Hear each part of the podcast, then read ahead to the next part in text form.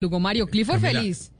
Sí, y ojalá se recupere y viva muchos años más, aunque ya es un anciano, ¿no? Un perrito de 15 años ya está Sí, viejito. un schnauzer, qué belleza. Oiga, no Sí, sabe la sí, cantidad sí. de gente. Dice Fabio Márquez que los derechos van evolucionando, que hoy se compran Claro. seguros, precisamente, pa- hoy se compran seguros para las mascotas. Los contratos de trabajo incluyen beneficios para ellos y el alimento para mascotas entró en la canasta familiar. también.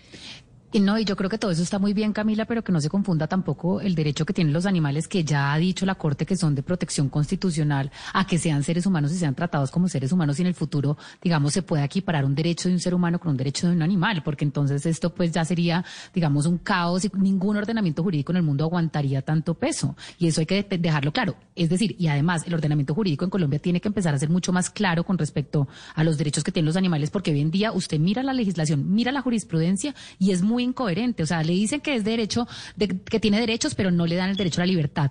Eh, hablan del derecho a la propiedad, pero también dice que mejor que, que, que, que hay un mínimo vital, básicamente. Es decir, hay, hay muchísimas cosas que son incoherentes dentro del derecho y el, ordena- el ordenamiento jurídico con respecto a los animales. Ana Cristina, mire, Luis Londoño, de hecho, eh, nos dice, a propósito de lo que menciona Valeria, que al paso que vamos, las mascotas terminarán heredando. Y en ese caso, la herencia, ¿cómo funcionaría? Que podría ser otro caso, que termine... Pero ya hubo un caso, ¿no? De una mascota que, te- que alguien quería Eso dejarle la a decir, herencia. pero no, pero no me acuerdo de quién fue, pero ya hubo un caso Si era un de- gato de- o un perro o algo así que quedó perro. millonario.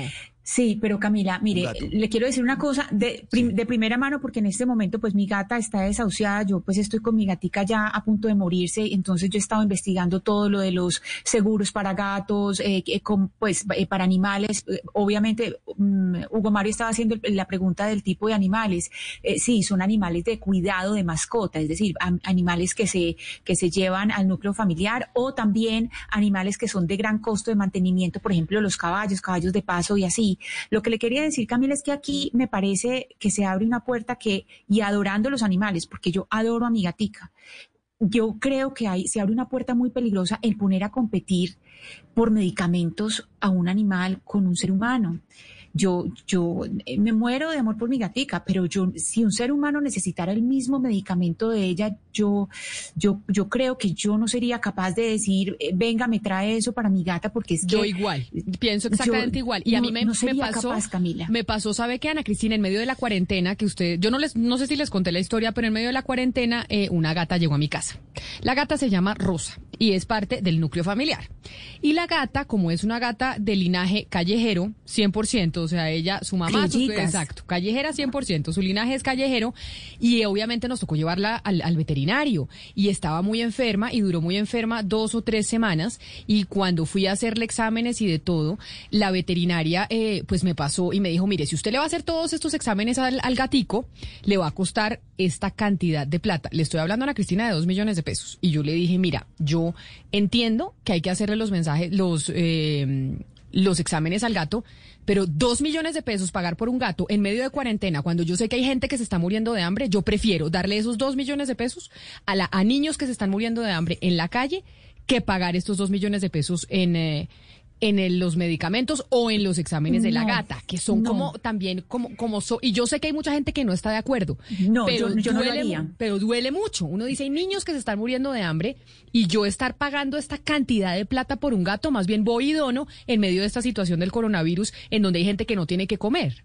No, yo, yo sí entiendo, eh, yo creo que aquí estamos en dos discusiones distintas. En eso que usted está diciendo, yo no estaría de acuerdo, Camila. Yo creo que yo sí sería capaz de invertirle a, a mi gata y de hecho lo estoy haciendo lo mismo que se le invertiría a un ser humano, pero competir por drogas, es decir, entrar en un sistema de salud que está quebrado, yo meterme con el Ana sistema Cristina. estatal de salud y decir voy a competir por una droga para que se le den a mi gata o a un ser humano, mire, yo creo que no sería capaz Ana de que se lo dieran a mi gata. Cuando se habla del núcleo familiar, eso incluye las mascotas. O sea, y hay familias que deciden tener a un perro, a un gato como, como miembro de su familia, como miembro de ese núcleo familiar.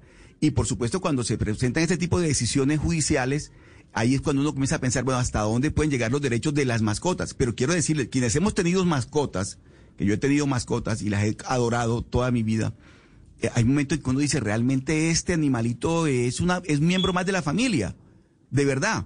Entonces, Sí. hay- creo que es una decisión de cada familia decidir Pero- cómo pero- va a tratar usted- a su mascota y qué tipo de tratamiento va a recibir Y, su y lo que mascota. usted dice está Yo- bien. Camila yo- tiene todo el derecho de no querer hacer parte de la gata, digamos, y pagarle todo esto, pero hay personas como yo que tengo también una perra y es parte de mi familia. Claro, pagaría lo que pero- tendría pero que ahí pagar es- para salvarla. pero ahí es donde lo que yo digo- Lo, lo que es aquí, Camila, complicado es que mi plata es mi plata y yo con mi plata hago lo que Sí. quiera, tratar a mi, a mi perra como una princesa, pero ahí- ahí lo que yo Valeria- ahí pero que el Valeria, Estado, voy a un los punto- impuestos de todos, le Pero- paguen a mi pero perro ahí voy, su ahí- salud, esa ahí- parte que yo no entiendo. Ahí voy a un punto ético y yo sé que nadie tiene que pensar como yo, es lo que yo creo. A mí sí me parece, en un país con tantas desigualdades, en un país en donde la gente está entrando a la pobreza, en donde vemos niños que se mueren de hambre, si yo tengo la posibilidad de pagarle a un gato ese dinero para unos exámenes, de verdad que como Camila Zuluaga prefiero dárselos a unos niños y así lo he hecho. Entonces ahí es donde entra el balance. Entonces uno dice, oiga, estamos en un país muy complejo en un país muy difícil en donde estamos viendo lo que está pasando con el coronavirus. Y obviamente es un debate filosófico. Usted que usted dice, yo sí tengo 10 mil millones de dólares para gastar en mi perro y como es mi plata y se los quiero gastar, perfecto y es supremamente respetable. A mí lo que me pasa es que no soy capaz. No soy capaz porque digo, hay seres humanos que podrían estar utilizando estos Pero bajo ingresos. esa óptica, entonces usted no es capaz de comprarse tampoco nada de lujo, ni demasiados viajes, ni su casa, ni nada, porque entonces estaría diciendo, yo con esta plata podría darle esa plata a un niño. Pero eh, me pasa igual. Exactamente Ah, igual. bueno. Es, eh, igual. sí eh, es un tema, sí, por eso le digo, es un debate mucho más profundo, pero ahí estamos, con los perritos y los gatos, amando yo a mi gato, a mi perro, a todos los animales. Eh, ahí nos estaba eh, explicando el abogado Arango cómo fue que puso la tutela eh, de Clifford, don Gonzalo Lázaro, y póngale música. Y otra de las cosas que pasa con los animales, ¿no? Eh, cuando usted está en redes sociales y pone animales, eso se le disparan los likes. Si usted pone en Instagram animalitos y gatos y perros, la gente le encanta ver en TikTok, en Instagram, en Facebook, todo lo que tenga que ver con animales. Sobre todo videos de gatos. Camila. Ay, sí, yo veo muchos, yo veo videos de gatos, me fascinan ver los videos de los gatos.